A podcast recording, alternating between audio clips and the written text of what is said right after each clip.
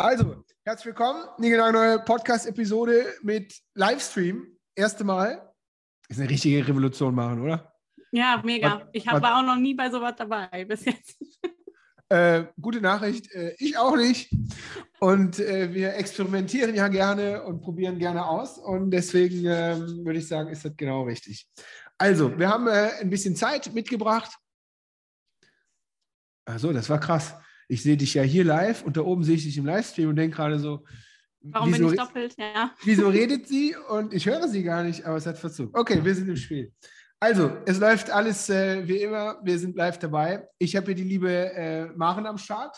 Ähm, und wir wollen was Schönes machen, einen schönen Livestream zum Thema äh, LinkedIn-Ads, weil ähm, ich weiß es und habe es mir sagen lassen. Und es ist nicht zu überhören und nicht zu übersehen, dass du da ein bisschen was drauf hast.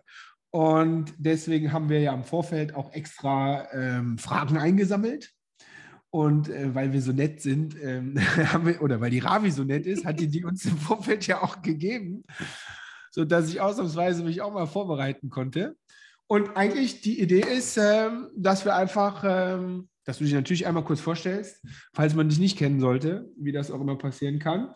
Und äh, dann ackern wir gemeinsam diese Fragen durch und nörden so ein bisschen auf, äh, auf LinkedIn-Ads rum. Das mit dem Nörden, das magst du bestimmt, wenn ich das sage, oder? ja, ist korrekt. Ja, das können wir sehr gerne machen. Klingt gut. Los geht's. Äh, Nörden, Nörden kann ich gut. Äh, wer mich nicht kennt, ähm, wie, wie, gesagt, kann eigentlich nicht passieren, wenn man viel auf LinkedIn unterwegs ist, wie der Henrik gerade schon gesagt hat.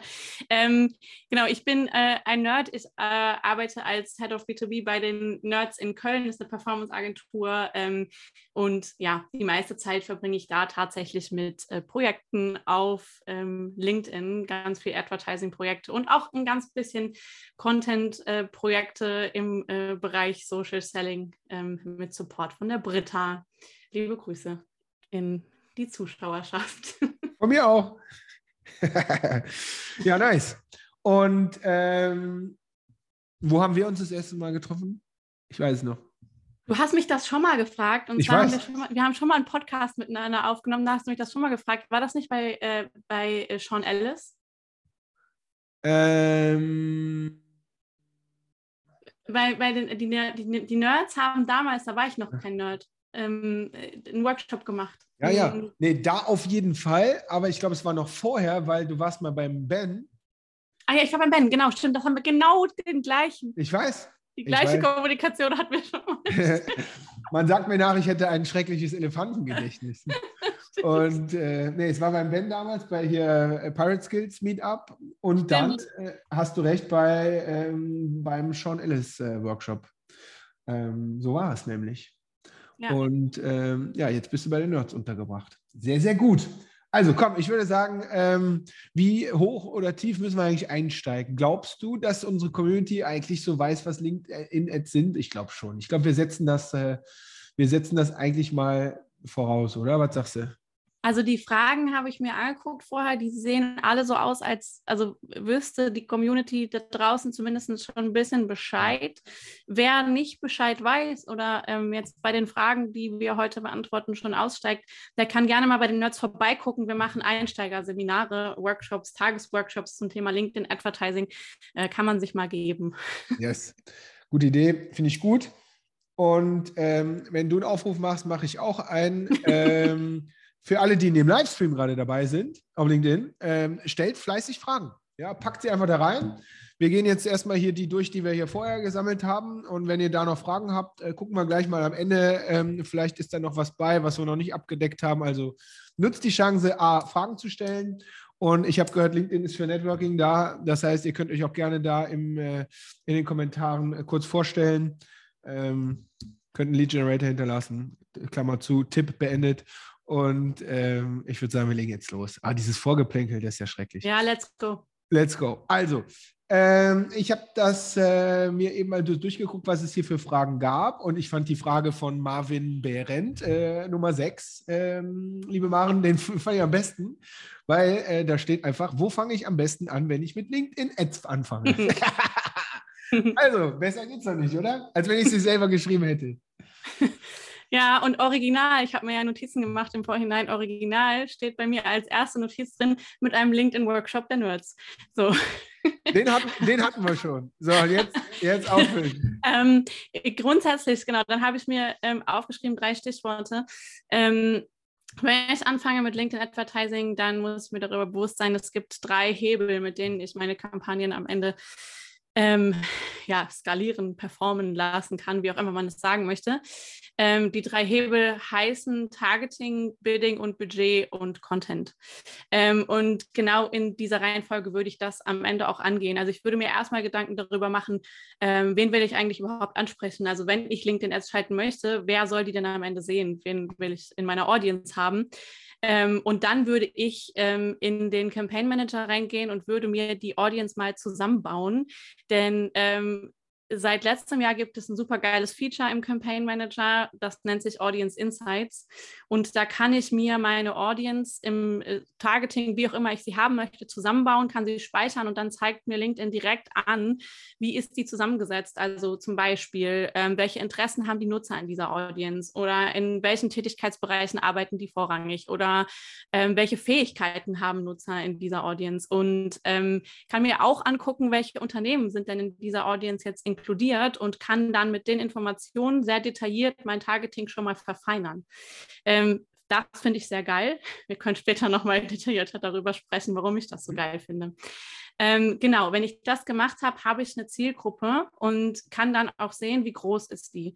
Und auf Basis dieser Zahl kann ich dann entscheiden, wie viel Geld ich ausgeben möchte, beziehungsweise ich sehe, wie viel Geld ich ausgeben muss, weil das, was ich am Ende ausgebe, hängt auch damit zusammen, wie groß ist denn die Zahl der Menschen, die ich erreichen will. Ähm, und wenn ich das gemacht habe, ähm, dann entscheide ich, welche Content Pieces steuere ich aus, welche Ad-Formate äh, Ad wähle ich ähm, und wie spreche ich meine Zielgruppe an. Also die drei Schritte würde ich durchgehen. Ich mache auch, also ich gehe, starte tatsächlich auch immer erstmal beim Targeting und ähm, hangel mich dann da lang. Genau. Mhm.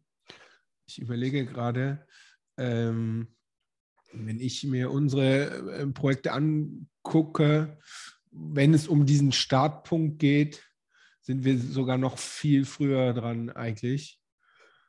Einmal zu, also ehrlich gesagt, wir, ich habe einen ganz anderen Tipp. Ich habe das gut, weil der, der, passt, der, der passt gut zu deinem. Mein Tipp ist immer, verbringt maximal viel auf dieser Plattform lieber äh, Mensch, der das hier gerade anfragt, so oder der das fragt.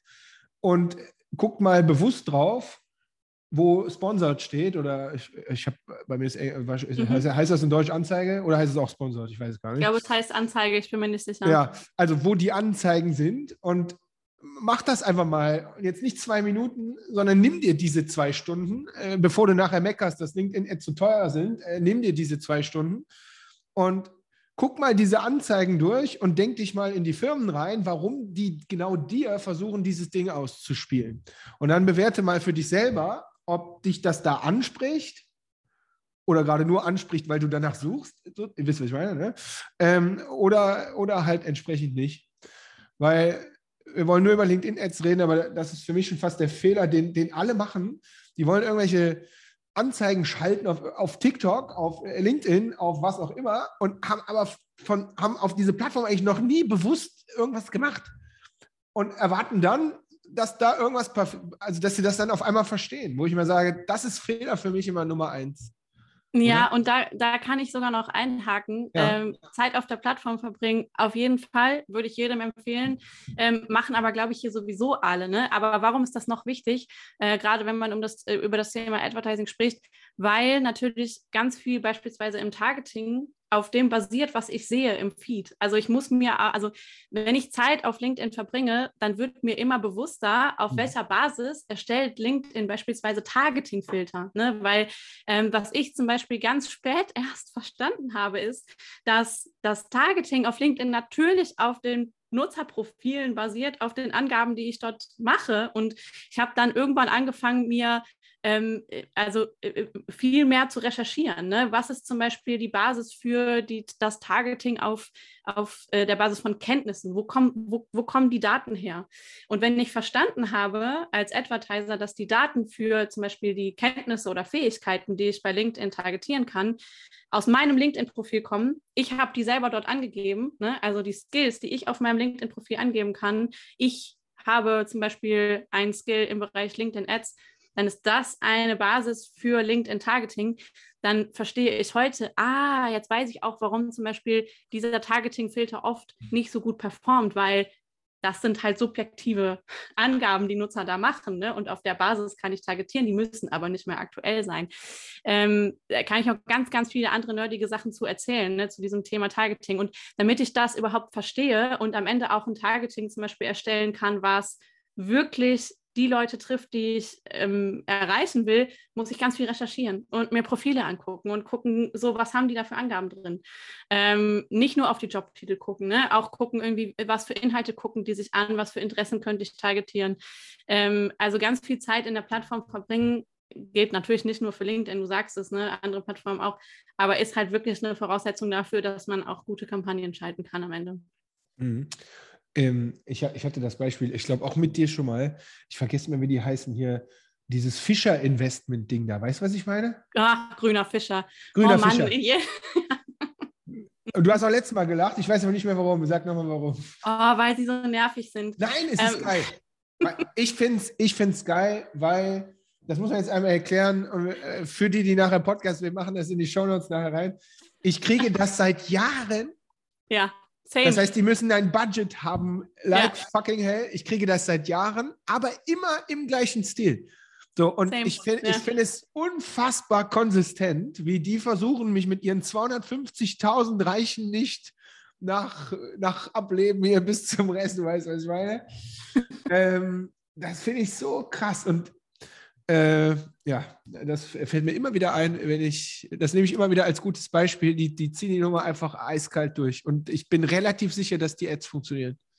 Ja, aber ist das ein gutes Beispiel, frage ich mich immer. Also jedes Mal, immer kommen wir auf dieses Beispiel, ja. um das auch mal irgendwie für euch da draußen zu erklären. Grüner Fischer hier, Investment und so, die suchen halt Leute, die äh, offensichtlich sehr viel Geld beiseite haben. Ich habe gerade eben noch eine Ad von denen gesehen, bei, also wie bei Henrik, die Ey, bei mir. Cool, die targeten also uns machen. Die ja, targeten uns beide, ja, aber scheint das, irgendwas da, richtig zu sein. Ja, also das, wir können das sagen, aber die Frage ist halt so, targetieren die dann richtig? Ja, Keine Ahnung. Oder ist das halt so, deren Strategie, dass die sagen, äh, wir targetieren erstmal jeden, weil jeder könnte ja irgendwann äh, äh Geld haben. So, das kann ja auch eine Strategie sein. Ähm, aber also die Anzeigen, die haben immer irgendwie äh, am Ende irgendwie so ein Text drauf, da steht, äh, weiß ich nicht, wie du früher in Rente gehen kannst oder was du mit 250.000 äh, Investment machen kannst oder keine Ahnung. Und ich denke mir immer, ja, also bin ich halt nicht. Ne? Also ich habe, ich weiß nicht, wie es bei ja. dir ist, aber ich habe das nicht beiseite liegen. So, ich bin halt voll nicht Zielgruppe eigentlich.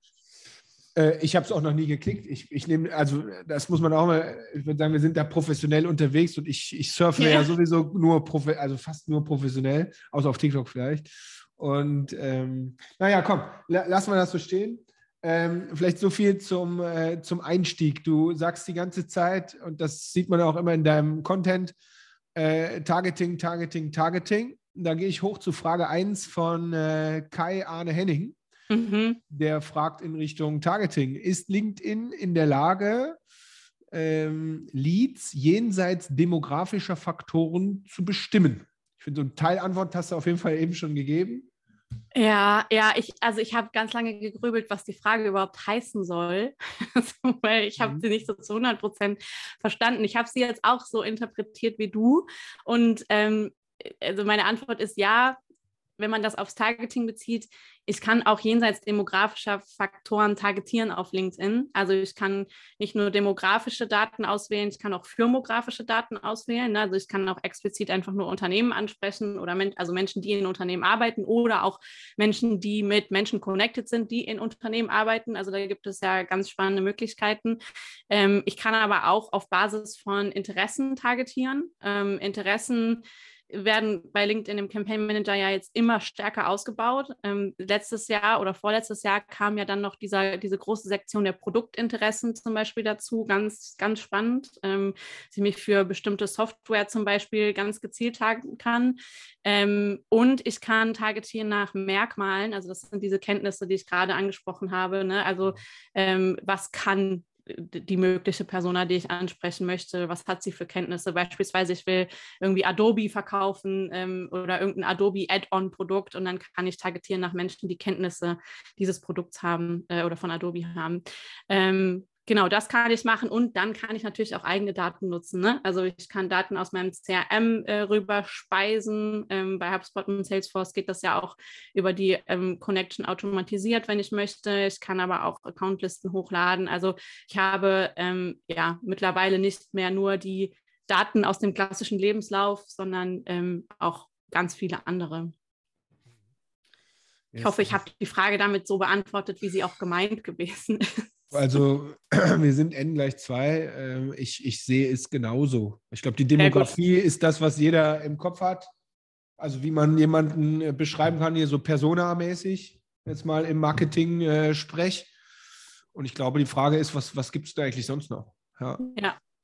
Ähm, ja. Was ich gerne an der Stelle noch äh, mit, mitgeben möchte, ähm, habe ich vorhin schon angedeutet. Ähm, es ist echt wichtig, dass man sich mal verdeutlicht, woher kommen eigentlich die Daten für all diese Targeting-Filtern, die da möglich sind. Ähm, weil hinter jedem Targeting-Filter eine andere Intention beim Nutzer steckt. Ne? Also wenn ich jetzt äh, Jobtitel targetiere, dann weiß ich, okay, das ist offensichtlich wahrscheinlich aktuell, weil jeder Nutzer gibt ja auf LinkedIn in seinem Profil in der Regel den aktuellen Jobtitel an. Wenn ich jetzt, wie gesagt, auf Basis von Kenntnissen beziehungsweise Merkmalen, je nachdem, wie man es nennt, targetiere, dann mag das nicht mehr so aktuell sein. Ne? Weil ich habe zum Beispiel äh, vor zwei Jahren mal meine Kenntnisse auf meinem LinkedIn-Profil aktualisiert und dann letzte Woche wieder. So, da war halt schon einiges dabei, was irgendwie ein bisschen veraltet ist. Ähm, zum Beispiel Kenntnisse im Bereich Adobe InDesign habe ich früher sehr viel mitgearbeitet, habe ich heute, also schon ewig nicht mehr angefasst, das mhm. Tool. Ne? Das heißt, ähm, das ist äh, also noch wichtiger als alle Möglichkeiten zu kennen, wirklich auch zu wissen, was steckt dahinter, woher zieht LinkedIn diese ja. Daten. Da würde ich einen ergänzen. So, ne? Ich finde, einen Jobtitel faken nach draußen hin, äh, also ne, äh, da ist schwieriger im Normalen, zumindest wenn man für eine Firma arbeitet, als zum Beispiel meine Kenntnisse reinzuschreiben. Und äh, was Kenntnisse bedeutet, also du sag, sagst gerade selber, du hast bestimmt mehr Kenntnisse in Adobe InDesign immer noch als viele andere, aber der Pro bist du da drin trotzdem. Also was bedeutet überhaupt Kenntnis? Und gut, dass du das gesagt hast, weil da ist mir eben, glaube ich, eine Sache klar geworden.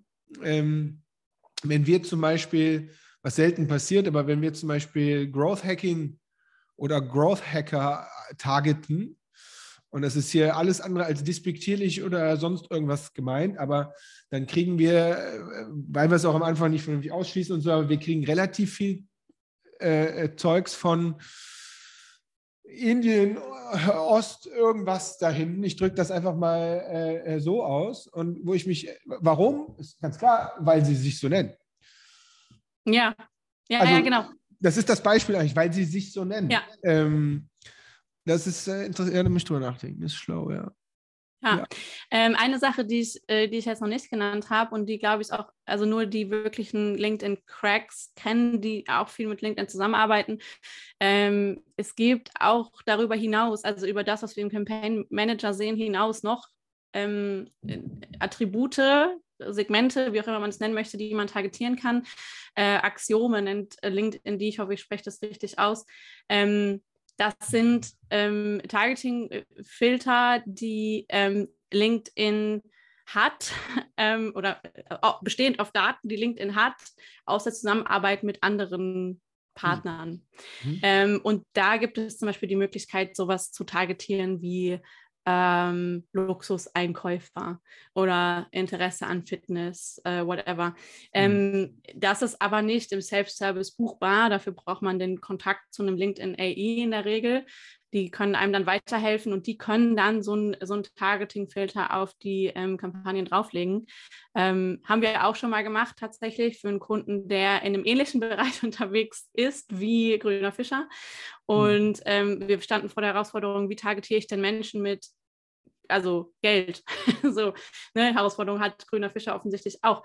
Und ähm, die haben uns damals dann von LinkedIn den Targeting-Filter Mass Affluent, also Menschen, die offensichtlich ein gewisses Vermögen beiseite liegen haben, äh, draufgelegt. Und ähm, aus dem Feedback vom Sales-Team äh, die mit den Leads, die wir generiert haben, dann gesprochen haben, haben wir äh, dann herausgehört, das war tatsächlich offensichtlich richtig. Also sie haben mhm. dort mit Leuten gesprochen, für die das Angebot ähm, dann am Ende auch in Frage kam, also die offensichtlich auch Investmentmöglichkeiten ja. hatten. Und genau das ist äh, nochmal spannend zu wissen für den Hinterkopf.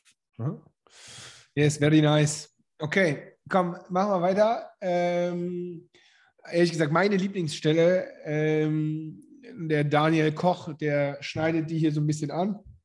Ich würde die Frage gerne ergänzen. Er sagt, äh, wie entscheidest du, welches Ad Creative am besten passt? Single Image versus Karussell, Karussell oder dann doch am Ende das Video. Ich würde gerne einen davor packen und sagen, hier, Thema Creative, was machen wir denn da? Weil davor stehen sie ja, also wenn sie bis dahin gekommen sind, die lieben Kunden, dann ist ja spätestens da Schluss.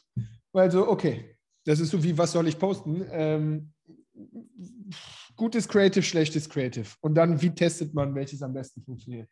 Oh, okay, bitteschön. Ich gehe mal kurz mir was zu trinken holen. Du kannst auch weitermachen, ne? Das ist aber auch einfach geil. Dankeschön nochmal. Also ich habe mir für äh, die Antwort ähm, äh, von Daniel habe ich mir ganz viel aufgeschrieben, aber die Frage von dir ist jetzt aber auch fies vorher.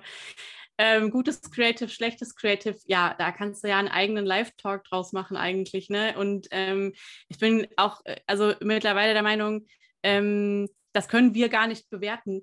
So, ich könnte das nicht bewerten, was ist denn ein gutes Creative, was ist ein schlechtes Creative, weil am Ende bewerten das die Performance-Daten meiner Kampagne. Ähm, und weil das so ist, weil am Ende halt die Audience darüber entscheidet, welches Creative gut ist und welches nicht, ähm, geben wir halt immer wieder immer den Tipp mit, ähm, geh mit vielen verschiedenen Varianten in deine Kampagne rein. Ne? Ähm, also oft heute noch passiert, gehe ich in Kundenaccounts rein und die haben eine Kampagne geschaltet ähm, und da ist nur eine einzige Ad-Variante drin. Großer Fehler, ähm, man verschenkt wahnsinnig viel Potenzial ähm, und es ist auch ein bisschen dumm, so, weil ähm, ich kann ja mit einem einzigen Creative, mit dem ich in die Audience reingehe, nicht davon ausgehen, dass ich damit halt schon am Ende so den Nerv der Zielgruppe treffe. Ne? Und ähm, deswegen an der Stelle halt wirklich ähm, testen, testen, testen, ähm, bestmöglich. Ähm, viele verschiedene Creative-Varianten gegeneinander testen. Ähm, bei LinkedIn ist das noch nicht ganz so einfach. Wir haben noch keine AB-Testing-Möglichkeit wie bei Meta. Ähm, diese Woche war ein ähm, Product Roadmap äh, Webinar. Meine Kollegin hat mir erzählt, ähm, es heißt, in Q2 soll das AB-Testing-Tool von äh, LinkedIn im Campaign Manager ausgerollt werden.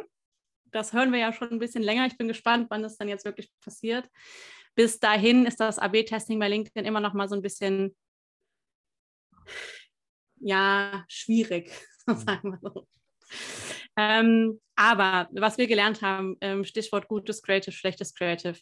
Ähm, wir brauchen Menschen, äh, keine Stockbilder. Ähm, was wir auch festgestellt haben, emotionale Menschen, ob sie lachen oder weinen, ähm, funktionieren sehr, sehr gut auf Creatives, also zeigt Emotionen, ähm, so dass es ja auch einfach keine ähm, kein Geheimnis, ne, dass Emotionen in der Werbung am Ende gut funktionieren. Ähm, und Farbigkeit. Äh, hebt euch farbig vom Feed ab. Ähm, ne, dieses Einheitsgrau, dieses Einheitsblau, in dem man doch einiges sieht, fällt im Feed am Ende halt nicht auf. Ähm, und ich habe, ich war vor zwei Monaten in Dublin bei LinkedIn und habe dort einen mega geilen Vortrag gehört zum Thema Creatives auf LinkedIn. Die forschen ja auch ganz viel. Und unter anderem haben die eine, ähm, eine Studie gemacht, ähm, wie viel Werbung, durch wie viel Werbung scrollt sich der Daumen eines Nutzers ähm, auf LinkedIn an einem Tag. Und aneinandergereiht wäre das quasi so viel, wie der Big Ben hoch ist, also 96 Meter Ads an einem Tag, durch die wir uns bei LinkedIn scrollen. Und das ist so viel, ähm, und das beantwortet am Ende auch schon die Frage, was ist ein gutes Creative? Ein gutes Creative ist das, was innerhalb dieser 96 Meter am Ende auffällt. Und auffallen tun wir halt nicht mit dem Einheitsbrei, sondern mit Farben, mit Menschen, mit Emotionen. Mhm. Äh, nicht so viel Text, klare Botschaften. So. Mhm. Finde find ich gut. Ähm, wenn du, Also du hast ja direkt losgelegt. Ich hätte dir sonst noch, äh, hätte dir sonst noch geholfen bei dieser schwierigen Frage, weil ich Kannst du jetzt gesagt, machen. Nee, mache ich. Äh, hat auch die Britta schon fürs Ende gefragt. Dann nehmen wir von den drei, nach denen sie fragt, einfach äh, schon mal einen weg. Was ist denn dein Lieblingscreative, äh, dein Lieblingscreative bisher gewesen und warum? Mein Lieblingscreative. Also entweder von euch oder eins, was du halt kennst und weißt, dass es gut war oder so. Ähm, ich muss ganz ehrlich sagen, ähm, ich glaube, ich habe, also ich habe auch im Vorhinein überlegt, ich habe kein Lieblingscreative. Ähm, ich habe nur, äh, also ich stelle immer wieder fest bei, bei vielen verschiedenen Kampagnen von Kunden, ähm, dass meistens das Creative äh, gewinnt, von dem ich am Ende irgendwie niemals ausgegangen bin, dass es gewinnt. Also ich erinnere mich an die Zeit, in der ich ähm, beispielsweise bei Stuffbase gearbeitet habe. Ähm, das ist jetzt schon wirklich lange her. Und damals haben wir Kampagnen geschaltet mit einem bestimmten Creative. Das findet man heute, wenn man sich mal auf LinkedIn ähm, die Anzeigen anguckt, die noch geschaltet werden, glaube ich sogar immer noch.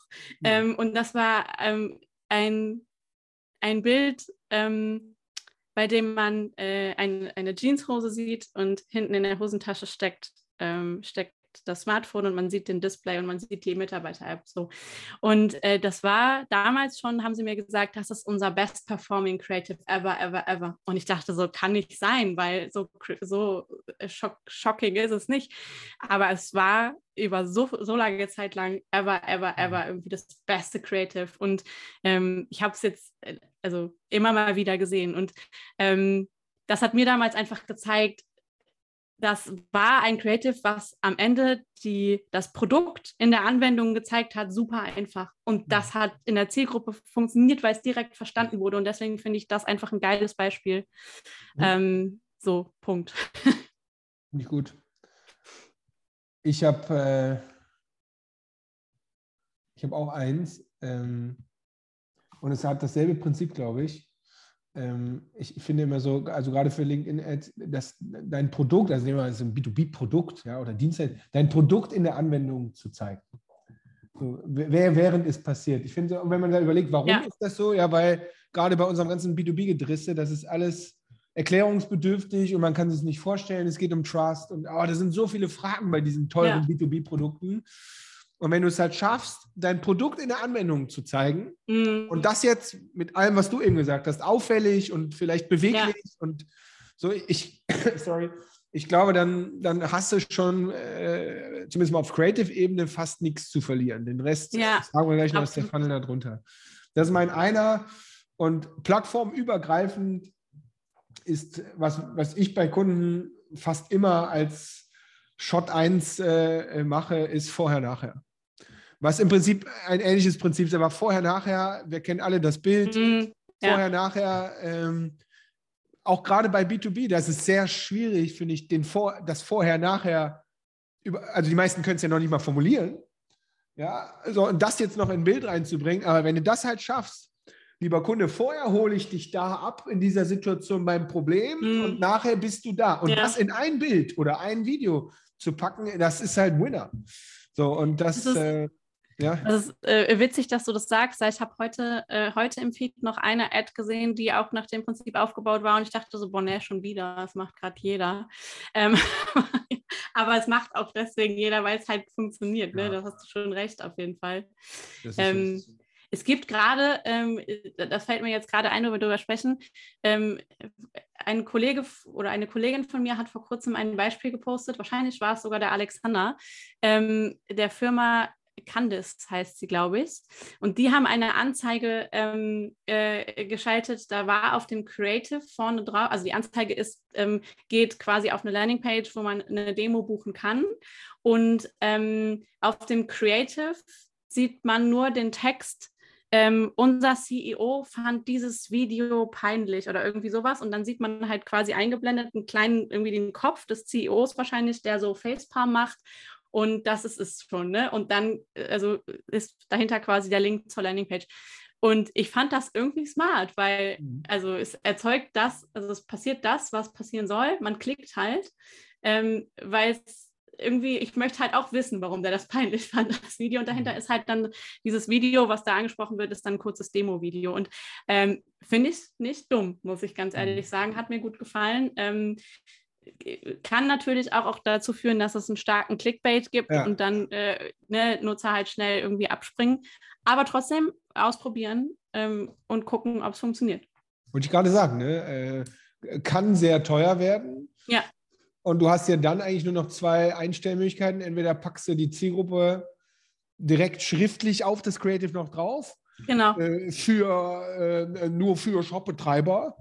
Ja, äh, oder du hast halt ein gutes Tag, hast ein spitzes Targeting. Ne? So. Ja, genau. Okay, äh, das war ja nur Teil 1 äh, der Frage, die ich so unbemerkt davor gesch ungefähr ungemerkt davor geschlingelt habe.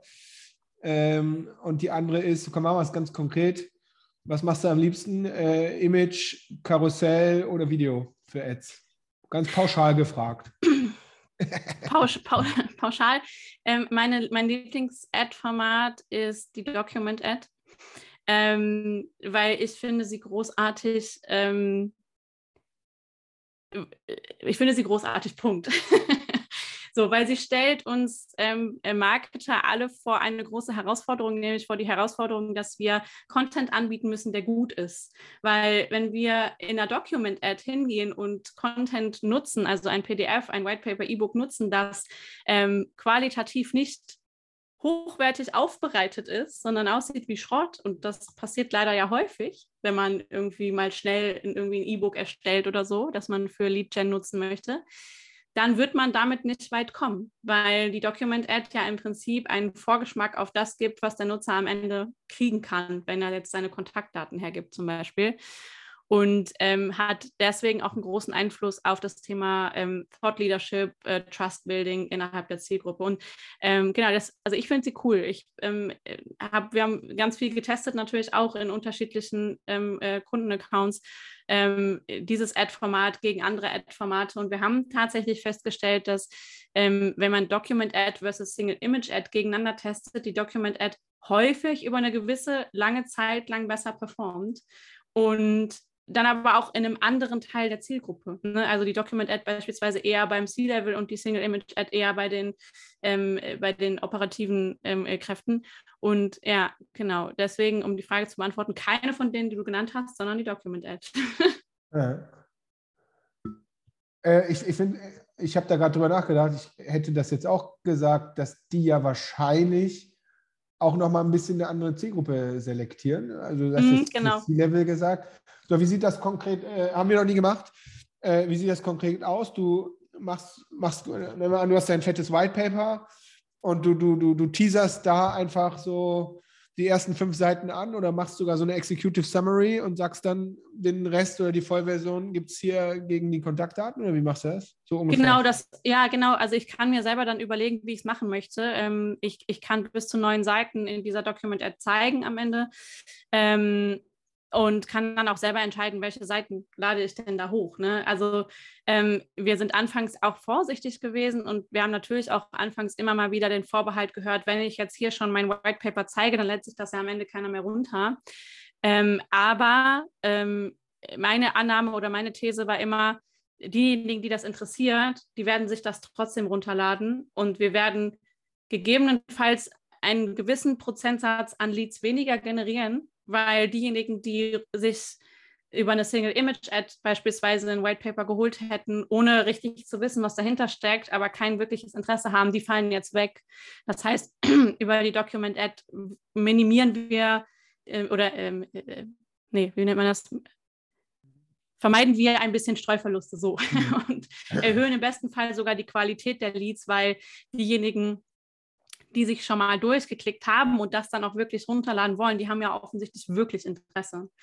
Ähm, und äh, genau, so. Ähm, deswegen einfach mal ausprobieren, äh, wie viele Seiten am Ende Sinn machen. Es gibt Unterschiede in der Performance tatsächlich auch, ob ich jetzt nur drei PDF-Seiten hochlade und zeige oder ob ich neun zeige. Ähm, letztlich verhält sich das meiner Meinung nach da genauso wie mit einem Video. Ne? Ich muss am Ende halt gucken, wer guckt, wer klickt bis zum Ende. Ähm, wenige Nutzer werden, glaube ich, am Ende in, äh, in, im Feed irgendwie so ein, so ein Dokument komplett bis zum Ende von A bis Z durchlesen und durchklicken. Es geht ja wirklich nur darum, einen Eindruck von dem zu, äh, zu geben, was man abgeben möchte, so im Austausch gegen Kontaktdaten beispielsweise. Ich habe sogar eine im Kopf, die ich immer wieder sehe. Ich weiß gar nicht, von wem die ist, aber da geht es hier um Churn-Fighting irgendwie. Mhm. SaaS-Zeug, die ist so mhm. orange. Kennst du die auch? Nee, ich habe gerade überlegt, aber nee. Also hier von, äh, nicht Fastbill, oh, wie heißt die nochmal? Irgendwie so ein Subscription, äh, also ein Subscription-Service, den, mhm. du, den du hinter deine Anwendung packst, wenn du hier so Subscription-Abrechnung machen willst. Ich weiß eigentlich. Packen wir nachher in die Show Notes. Ja, ich, ja, mir fällt das auch gleich sowieso wieder ein. Ich muss, wir müssen jetzt schnell was anderes machen. Ähm, äh, ich glaube, die äh, dritte Frage hier vom Daniel und die von meinem Basti, die passen ganz gut zusammen, weil da äh, ackern wir nämlich gerade dran. Also, mhm. Daniel, mit welcher Art von Conversion, äh, also fünftens, ne? mit welcher Art von Conversion machst du wann gute Erfahrungen? Einfacher Download mit Lead-Gen-Formular direkt in LinkedIn oder Landingpage mit Eintragung? Ist das die Frage Leadform versus Landingpage? Wahrscheinlich, ne? Ja. Ja, ähm, ich sag mal so, das hängt in erster Linie auch ein bisschen davon ab, wie gut sieht deine Landingpage aus und wie convertible ist sie. Mhm. Ähm, denn wenn ich äh, weiß, ich habe von vornherein schon keine Landingpage, die Conversion Rate optimiert ist, beispielsweise, ähm, und jetzt schon gute Ergebnisse bringt, dann wäre ich zu geizig, um sie in einer sehr teuren LinkedIn-Kampagne als äh, Leadfänger zu benutzen. Ähm, weil ähm, am Ende Website-Traffic auf LinkedIn ist teuer. Ähm, und LinkedIn mag es, also ist ganz klar, ne? LinkedIn mag es genauso nicht wie jede andere Plattform, auch wenn Nutzer von der Plattform weggehen. Das heißt, ähm, ich zahle halt sehr viel Geld dafür, dass ich sie auf meine Seite bekomme. Und wenn ich dann schon eine Landingpage habe, die ähm, nicht zu 100 Prozent optimiert ist, dann zahle ich womöglich sehr viel mehr Geld für die Leads, die ähm, dabei rumkommen. Ähm, deswegen finde ich die Lead-Gen-Forms immer eine sehr gute Variante zum Start, ne? um einfach überhaupt rauszufinden, was kann ich aus der Zielgruppe eigentlich rausholen. Lead-Gen-Forms sind ja immer, immer noch so ein bisschen ähm, verpönt, weil viele kritisieren zu Recht, ich kriege darüber so viele ähm, private Mailadressen, die kann ich gar nicht brauchen. Mein Vertrieb will lieber Business-E-Mail-Adressen. Ich habe das Gefühl, die Leads über Lead-Gen-Forms sind qualitativ nicht hochwertig, weil sie sind so billig. Ähm, letztlich ist das immer eine Frage von, also aus unserer Erfahrung heraus, wie gehe ich damit um, wie binde ich das in meine Strategie ein. Ne? Also ich kann natürlich über so ein Lead-Gen-Form auf LinkedIn noch sehr viel mehr Daten abfragen als die E-Mail-Adresse und den Namen. Äh, ich kann beispielsweise auch hingehen und kann mir den, ähm, den Link äh, zum äh, LinkedIn-Profil des jeweiligen Leads ähm, mitziehen lassen quasi und ähm, das dann an den Vertrieb weitergeben, sodass sie dann in den Direct Outreach gehen können. Ne? Also ja, ähm, pauschal wirklich, ähm, man kann mit beidem gute Erfahrungen machen, ganz ehrlich. Ähm, zum Start würde ich jedem empfehlen, ähm, wenn du nicht weißt, dass deine Landingpage mega ist, starte mit Lead-Gen-Forms und wenn du dann ein gutes Gefühl für deine Zielgruppe hast und Kampagnen hast, die gut performen und du siehst, dein Content funktioniert, dann probier mal aus, ob du, ähm, ob du Unterschiede siehst, ähm, wenn du Leads über die Landingpage konvertieren lässt. So. Yes. Wir treten hier an für äh, schnell rausfinden, also für Geschwindigkeiten. Ich sage immer, wenn, wenn dein Ding da mit Leadforms schon keine Leads reinbringt, ja. Ja, also deswegen starte mit Leadforms, weil wenn das schon nicht funktioniert, dann brauchst du nicht an deiner Landingpage noch rumschrauben. Korrekt. So, also deswegen fangen wir auch sehr gerne damit an. Aber ich habe da äh, eine richtige dreckige Nerdfrage von Basti unten und wir haben aktuell dieses Problem. Also das heißt, den Hack will ich nochmal rausstellen. Erstmal äh, einfach das LinkedIn-Profil mitzuziehen. Äh, und übrigens, die müssen das noch nicht mal selber eintragen, weil das würden die nicht hinkriegen, sondern es wird ja automatisch mitgezogen. Ist für mich der äh, Ober-LinkedIn-Leadform-Hack. Ähm, so, weil scheiß auf die private E-Mail-Adresse, dann habe ich das LinkedIn. Korrekt. So, ja. für B2B. Ähm, aber die Frage, Double Opt-in, äh, Double Opt-in. Und da äh, beißen wir uns echt äh, rum gerade, weil wir kriegen äh, plus minus 50 Prozent, also ja. tragen sich ins Leadform ein und bestätigen aber das Double Opt-in nicht und wir äh, ähm, datenschutzbewussten äh, Menschen schicken dann auch den Lead Generator nicht raus, ohne dass du das Double Opt-in aus HubSpot bestätigt hast. Ja. Was ist denn da los? Kann man da irgendwas machen? Ja, du kannst einen Double Opt-in rausnehmen. Ne? Also wenn du mit HubSpot ja. arbeitest, nimm den automatisierten Double Opt-in einfach wieder raus. Äh, kein Rechtsschutzberater an der Stelle meinerseits. Ähm, grundsätzlich, also ich habe von Menschen gehört, sage jetzt nicht, dass man es so machen muss, aber ich habe von Menschen gehört, die sagen, ähm, naja, äh, der Nutzer, der über das Lead-Gen-Form konvertiert, der gibt ja sowieso schon die Einwilligung, dass ich kontaktiere, weil er weiß ja, ähm, dass er was zugeschickt bekommt. Und ähm, was ich deswegen zum Beispiel immer mache, wenn ich Lead-Gen-Forms erstelle, ist, ich schreibe immer oben in den Beschreibungstext, aber auch nochmal in eins der Felder, äh, der Custom Fields, ne, die kann ich ja selber benennen, schreibe da immer rein, wir brauchen deine E-Mail-Adresse, um dir zuschicken zu können. Ne? So, das schreibe ich immer explizit nochmal rein, ähm, damit das auch auf jeden Fall klar ist. Und grundsätzlich steht unter unseren Lead-Gen-Forms im Text unten auch immer ähm, mit, dein, mit dem Abschicken dieses Formulars willigst du ein, dass wir dich zu Marketingzwecken kontaktieren. So, ähm, wenn mir das noch nicht sicher genug ist, kann ich in dem Lead-Gen-Form ja auch noch so unten so ein kleines Kästchen ähm, äh, reinpacken, was angehakt werden muss, ne? wo ich zum Beispiel dann reinschreibe, ja, ich willige zu und der Nutzer muss das dann anklicken. Ähm, auch das geht, ne? dann habe ich mich nochmal abgesichert. Ähm, so, und dann, ähm, also theoretisch kommt der Nutzer ja dann auf mich zu und ich darf ihm, also er gibt mir damit so seinen Konsent quasi. Ja. Ähm, wenn ich mit ausgeklügelterem Nurturing arbeite und den Double Opt-in aus dem CRM-System brauche, muss ich mich entscheiden. Ne? Mache ich das automatisiert, also arbeite ich quasi mit, mit HubSpot beispielsweise mit dem automatisierten CRM, dann muss ich damit leben, dass ich einen gewissen Ausschuss habe, leider. Ähm, und was wir dann machen ist ähm, extremeres Testing, was die Double Opt-in-E-Mail angeht. Also einfach versuchen, irgendwie in irgendeiner Art von Growth Hack, vielleicht hast du ja auch einen, ähm, die stärker konvertieren zu lassen über eine ähm, interaktivere Betreffzeile ähm, ne? und irgendwie, irgendwie es schaffen, dass diese eine E-Mail besser geklickt wird ähm, und aufmerksamkeitsstärker wird. So. Ja, ich habe äh, hab zwei Sachen dazu. Ich finde immer, gerade bei diesen Leadforms, bei TikTok gibt es auch das Leadform, was aus meiner Sicht auch gut ja. funktioniert. Da ist das Problem noch viel größer. Und daher komme ich überhaupt auch zur Interpretation. Die Leute hängen in ihrem LinkedIn-Ding drin, machen da gerade irgendwie rum und finden das gut, was du gemacht hast, tippen schnell ihre zwei ja. Vorname, Nachname, E-Mail-Adresse ein, schicken das Ding ab. Da kannst du reinschreiben, was du willst. Die gehen jetzt, würdest du auch nicht machen, die gehen jetzt nicht in ihr E-Mail-Postfach, um da irgendwas zu ja. bestätigen. Ich glaube, das ist das Problem. Ja. Deswegen ist meine Hack für die Double Opt-in-E-Mail, macht den Bezug zu dem, was Sie da gerade gemacht haben, so klar, weil wahrscheinlich sehen Sie es erst in zwei Stunden oder erst morgen um 8.30 Uhr. Und wenn dann da im Betreff nur drin steht, äh, wichtig, äh, bestätige deine Double Opt-in, äh, versteckt zwischen 30 anderen Mails, die sich über Nacht angesammelt haben, dann, dann ist das halt weg. Also das ist für mich die Begründung. Das ist gar keine Bösartigkeit ja. So, und da den Betreff zu diesem Bezug klar zu machen, dass die wenigstens die Chance haben, sich zu erinnern, ach hier, bei uns sind das, ah, das waren die 80 B2B Growth Hacks. das ist das Einzige, was ich habe. Aber das ist kein Growth Hack, das ist. Okay, ne, finde ich gut. Ähm, finde ich gut.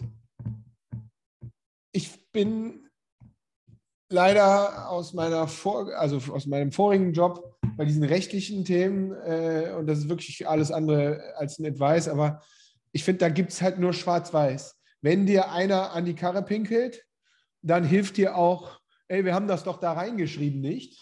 So, das heißt, das ist alles so, so, so dahin gemangelt.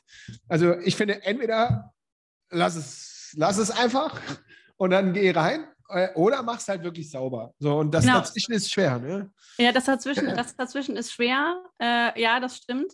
Ähm, und also ich habe es jetzt schon äh, wirklich mhm. häufig erlebt, dass halt Unternehmen sagen, ja, dann sollen die uns halt verklagen. So, ja. dann machen wir da einmal einen Case draus und dann ist das so, ne? Also, also ohne Wertung an der Stelle, das jetzt einfach mal so rein erzählt in den Raum. Ähm, du hast gerade gesagt, entweder gar nicht oder richtig. Und also ich finde, ja, absolut. Ähm, aber zu richtig gehört für mich halt auch dazu, dass man nicht das hinnimmt, was gegeben ist. Ne? Also beispielsweise nicht die automatisierte äh, Double Opt-in-Möglichkeit von HubSpot einfach so hinnehmen, sondern wirklich versucht euch da mal durchzutesten. Also die, äh, das Ändern der Betreffzeile kann da schon irgendwie enorme ähm, äh, Auswirkungen haben auf die Performance. Yes, fully agree. Okay, nice. Haken dran. Ähm, ich hatte hier gerade was Schönes gesehen. Äh, aber wir haben auch ein bisschen schwergewichtige Fragen hier dabei. Aber äh, hier die heilige Frage. Oliver Bauer, hm. zweitens. Mm. Ich, vielleicht formulieren wir es einfacher. Ähm, woher weiß ich denn, ob meine Kampagne, oh, das ist gut, woher weiß ich denn, ob meine Kampagne eigentlich funktioniert äh, oder nicht? Und nehmen wir mal hier ähm, B2B-Marketing, nehmen wir für uns B2B-Marketing, Dienstleistung. So, wir machen da ganz viel, woher, also ROAS, ne? Stichwort ROAS, wie, woher wissen wir, und wie lange müssen wir warten, bis wir endlich wissen, ob diese Kampagne da funktioniert oder nicht? Ich hoffe, du musst nicht so lange warten, weil ich hoffe, du hast halt einen guten Draht zum Vertrieb und weißt halt, was dabei rauskommt. mhm. ähm, das heißt, äh, im besten Fall musst du nicht so lange warten. Ähm, ich ähm, sitze selber zum Beispiel ähm, immer direkt hinter meinen Kampagnen. Ich habe gestern noch mit Kollegen darüber gesprochen, dass ich die Leads, die über die Kampagnen, die ich selber schalte, für die Nerds, Nerds, Nerds, Nerds beispielsweise, äh, die kenne ich alle auswendig. Und ähm, ich habe im Kopf auch, ich weiß im Kopf auch tatsächlich, wenn da jemand konvertiert und der ist letztes Jahr schon mal konvertiert, aber für was anderes, dann kenne ich den. Mhm. Ne? Also äh, damit will ich sagen, ähm, wenn du Kampagnen schaltest, und wissen willst, ob die erfolgreich sind, musst du dich auch mit den Ergebnissen beschäftigen. Ne? Also guck dir an, welche Leads kommen dabei rum und in welcher Qualität kommen Leads dabei rum. Ähm, das bedeutet ganz, ganz schnell, dass du nicht mehr nur noch auf die Zahlen guckst, die du im Campaign Manager siehst, sondern halt viel stärker auf die Zahlen, die du beispielsweise in deinem CRM siehst, ob das jetzt HubSpot ist oder Salesforce.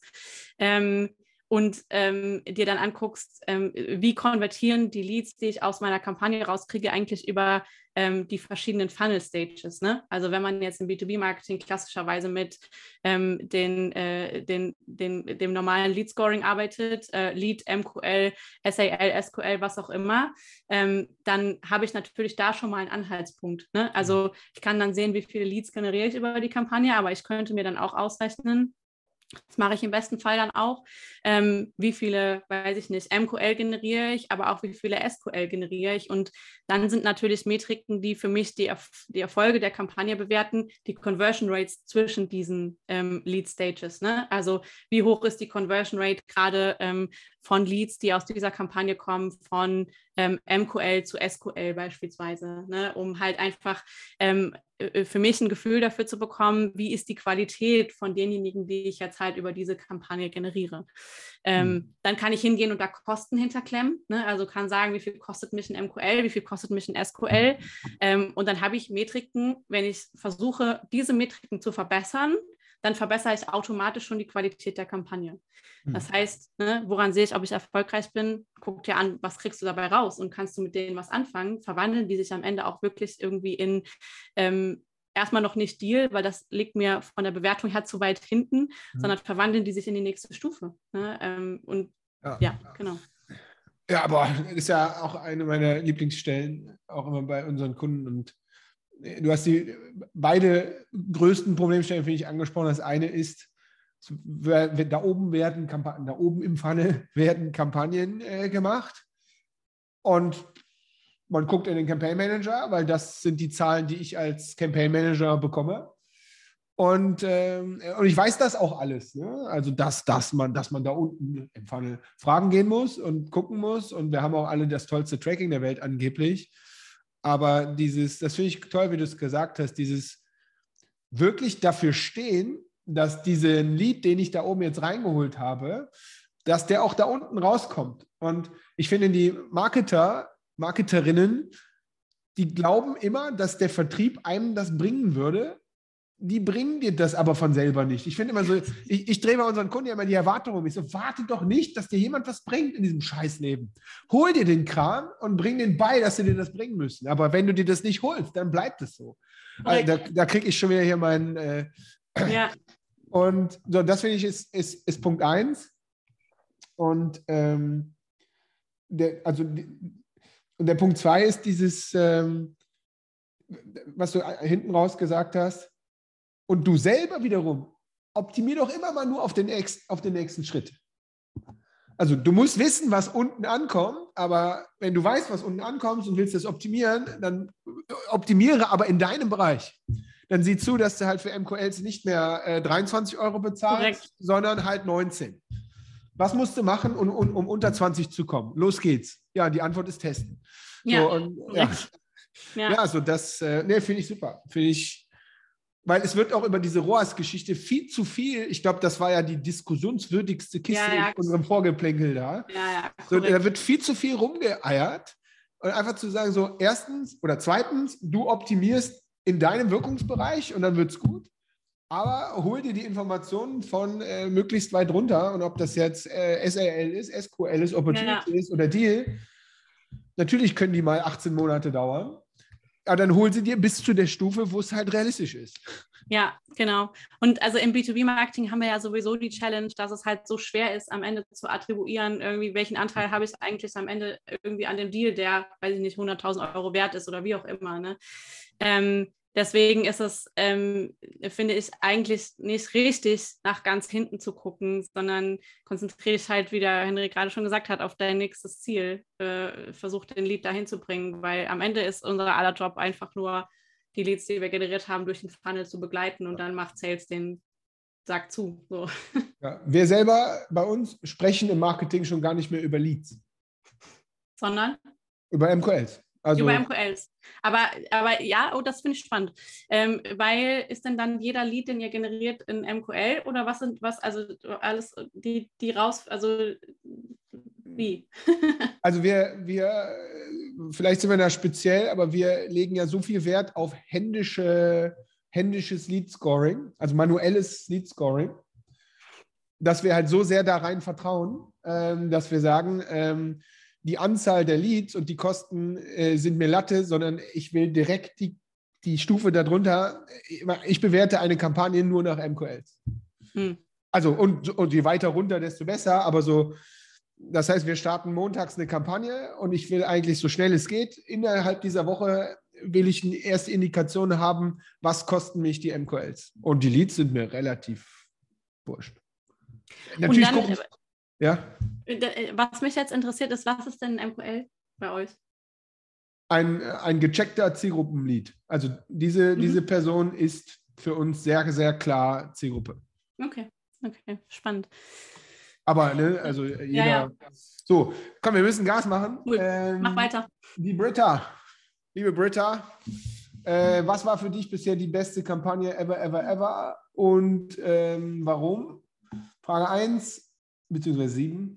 Und Frage acht. Ähm, ja, Top 3 Learnings. Ja. Top, Top 3 Learnings. Vielleicht hast du das mit der Kampagne schon. Eben die Stuff-Based-Geschichte, aber wie du willst. Oder wir sparen Zeit und du machst, mach, mach einmal, wie du willst. Du ja, also ich habe, ähm, also beste Kampagne ever habe ich mir ein Stichwort gemacht und zwar mhm. ähm, mich eine Kampagne geschaltet mit einem Kunden von uns. Äh, der Kunde heißt, ähm, oder das Unternehmen heißt Themis. Ähm, Florian, falls du das hier siehst, ganz liebe Grüße an euch. Kenn ich auch. Hi Florian. genau. Ähm, und warum ist das meine Favorite-Kampagne ever, ever?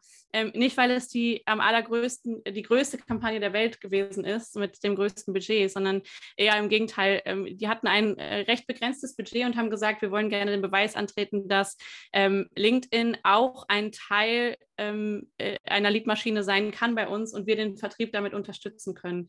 Dass wir Leads, also wir können, wir wollen beweisen, dass wir über LinkedIn Leads generieren können, die relevant sind für unseren Vertrieb. Und ähm, dann haben wir uns zusammen hingesetzt und haben ganz viel gesprochen, Creatives, äh, Botschaften durchdekliniert, uns ähm, Leadmagneten ähm, äh, ausgedacht mit dem Produktmarketing zusammen.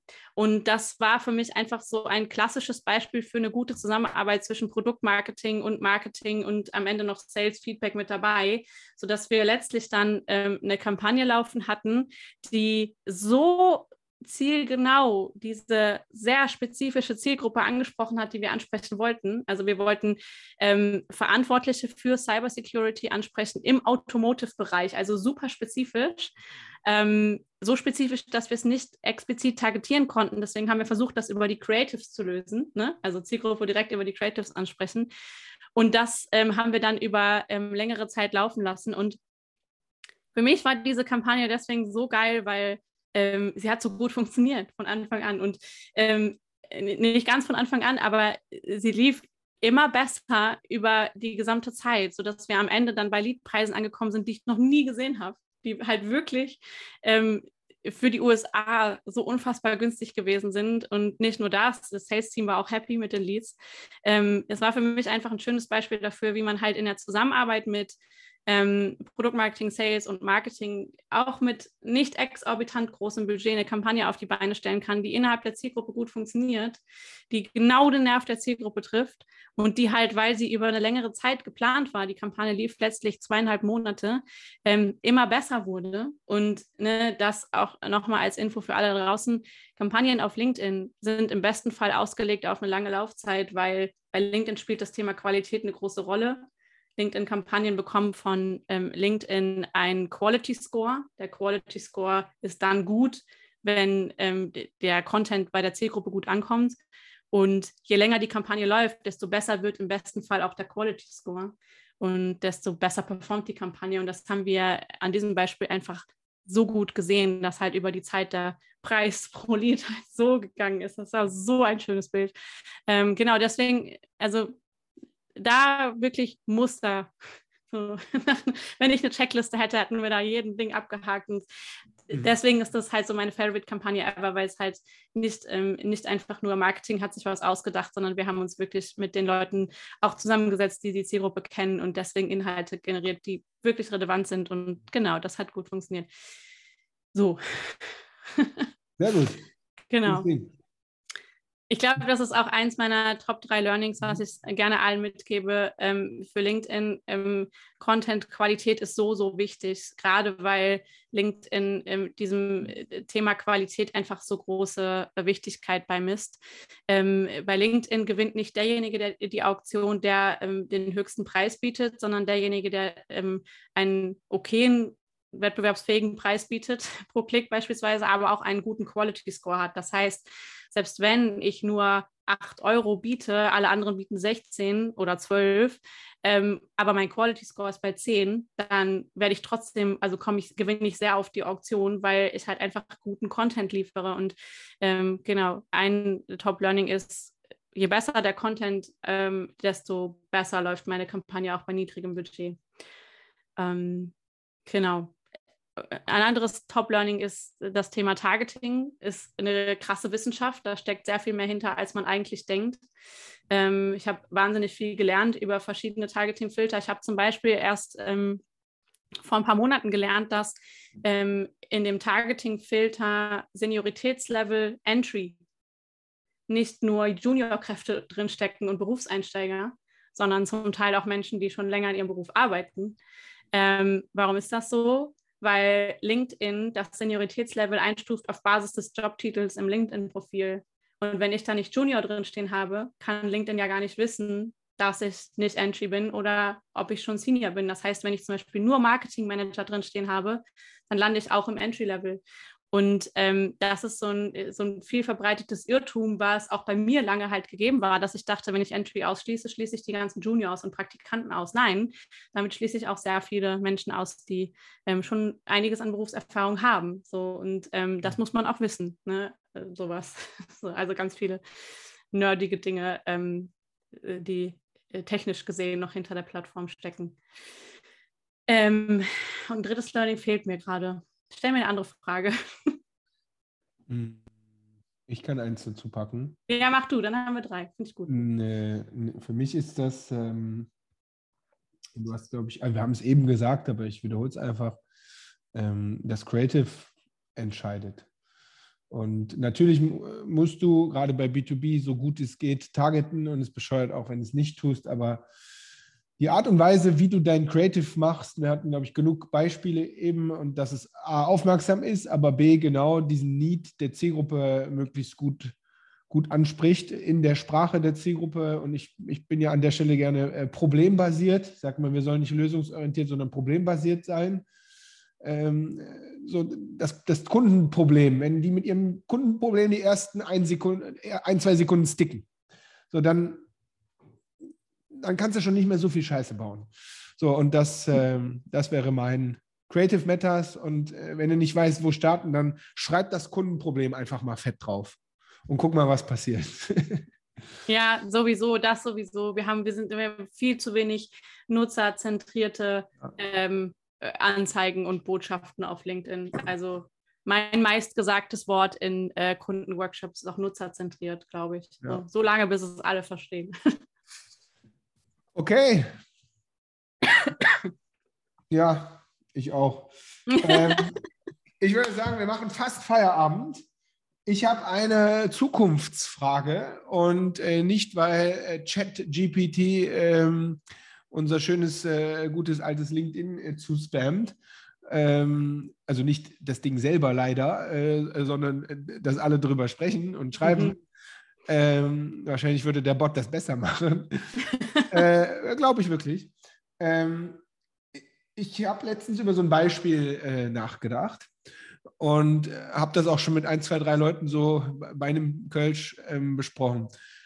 Eigentlich glaube ich, und da will ich einfach nur wissen, was du davon hältst, ich, ich glaube, man, man braucht äh, Ads schalten irgendwann nicht mehr, weil jetzt stell dir doch mal vor, du schaltest eine Ad und darunter gibt es eine künstliche, künstliche Intelligenz, die sowieso automatisch schon immer weiß, mhm. was für deine Firma mit der Kategorie. Weiß, worauf du hinaus willst, ja. Also eigentlich wissen die doch eh alles besser. Und jetzt können die sogar den Text. Sorry, und alle meckern darüber. Wo kommt denn das hin? Neun von zehn der Texte, die geschrieben werden, sind scheiße. So. Ja. Und das, was ich da sehe, was da rauskommt, wenn man in der Lage ist, einen richtigen Prompt zu schreiben, ist besser, nicht als 10 von 10, aber als 9 von 10. So, und eigentlich ist das doch ein Automat, den man für Ads so sofort, also wie so, siehst du das auch so? Und er kann sich ja also, selber. Ja, ich weiß genau, der, ich weiß der genau. Hat ja auch die Daten. I know. Ich weiß genau, worauf du hinaus willst. Und ähm, äh, also ich sehe ganz viel davon auch, ja. Und ich fände es super geil, wenn man am Ende irgendwie die Möglichkeit hätte, ChatGPT an seine Kampagnen anzuschließen und dann einfach nur irgendwie einen Befehl geben, ähm, bitte teste alle möglichen Varianten zu diesem, weiß ich nicht, äh, zu diesem Text oder zu dieser Ad-Copy ähm, durch und optimiere immer auf die beste Performance. So. Ähm, Fände ich geil. Aber es fehlen halt noch so viele andere Faktoren. Ne? So, jemand muss dann halt auch irgendwie mit den Creatives arbeiten. Das muss auch noch mit angebunden werden. Kommt wahrscheinlich bald, aber trotzdem. Ähm, außerdem am Ende, ähm, was mir in dieser in, in Automatisierung dann immer noch fehlen würde, ist, wer guckt denn dann auf die Qualität? Ne? Das fehlt mir noch. Also, weil was der Algorithmus sicherlich kann, ist mir im AB-Testing helfen und quasi ganz viele verschiedene Textvarianten am Ende automatisiert durchtesten. Das wäre so geil. Das wäre wirklich mega, fände ich richtig geil. Ähm, aber er weiß trotzdem am Ende nicht, wie qualitativ hochwertig sind die Leads, die ich da rauskriege. Und bis ja, wir das alles in ein System kriegen. Moment. Also alles, also ich behaupte, alles, was wir heute besprochen haben, also lass uns das kurz, also wenn, lass, wir haben gesagt, wir müssen rumnörden. Ja, also, mach. Also, ich will auch noch nicht mal einen Text vorgeben, weil die meisten können das gar nicht. Ich sage, ich bin eine Firma XY, ich bin so und so groß, ich habe dieses Produkt, hier lest das von meiner Webseite, nimm, äh, such dir das ganze Krempel zusammen und mach jetzt äh, eine LinkedIn-Ad. Im besten Fall weiß der ja schon auf Basis von Daten, von ganz vielen anderen Tausenden von Ads und so, weiß ja. der ja schon, welcher Text, äh, wie catchy und anders. Ja. Text. Es gibt diese Bild-AI, dieses Zeug, da schmeiße ich den gleichen Krempel rein, mache mir dazu ein passendes Bild. Das heißt, die erste, die erste Version wäre nicht automatisch, aber wäre heute schon durch eine komplette AI startbar. So, und jetzt mhm. läuft das Ding, sammelt die Daten, die, also das, was wir heute auswerten müssen mhm. mit Hirn, äh, sammelt die Daten, spielt das immer wieder zurück in den Automaten und macht das immer wieder besser. Jetzt haben wir eben gesagt, ROAS entscheidet sich ja, je tiefer ich im Funnel messen mhm. kann, ähm, desto besser. Das heißt, er kann ja genauso meine HubSpot Analytics unten drunter wieder zurückbekommen äh, und sogar genau. nicht für sich selber lernen, sondern für alle anderen ja mit. genau, wenn das, wenn das, wenn das geht irgendwann, ja, dann sage ich auch, gut, dass ich diesen Job jetzt gemacht habe, weil in zehn Jahren braucht man ihn wahrscheinlich nicht mehr, weil dann geht das alles automatisiert, glaube ich schon. Ähm, Im ersten Schritt würde ich mich zufrieden geben, wenn ich das Tool in Anbindung an meine Plattform einfach ja. nur für automatisiertes Testing benutzen kann. Einfach ja. nur Copy-Testing. Nein, bin ich, bin ich komplett dabei. Und es, es hätte ein Gutes, weil dann wären diese ganzen ähm, Berater, Coaches, die hier so schreiben Leads auf Knopfdruck, die sind dann hm. alle weg, weil das wäre hm. wirklich, das wäre, das wäre dann wirklich äh, der Automat, ja. wo du äh, nur oben Geld reinschmeißt, dann geht das tick, tick, tick, tick, tick, tick, tick und dann kommt zu einem Preis Y und kommt unten in D raus.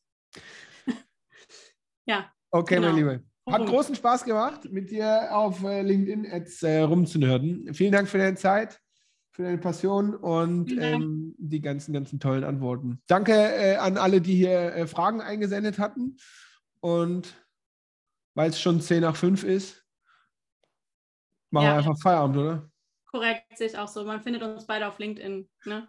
Guter Punkt. unsere Profile. Genau, die sind da auch in dem Event drin äh, für Podcaster. Wir packen das in die, äh, wir packen das in die Shownotes und so rein. Ich würde sagen, auf geht's. Liebe Maren, grüß alle, die ich kenne und äh, danke dir. Tschüssi. Danke dir. Tschüss.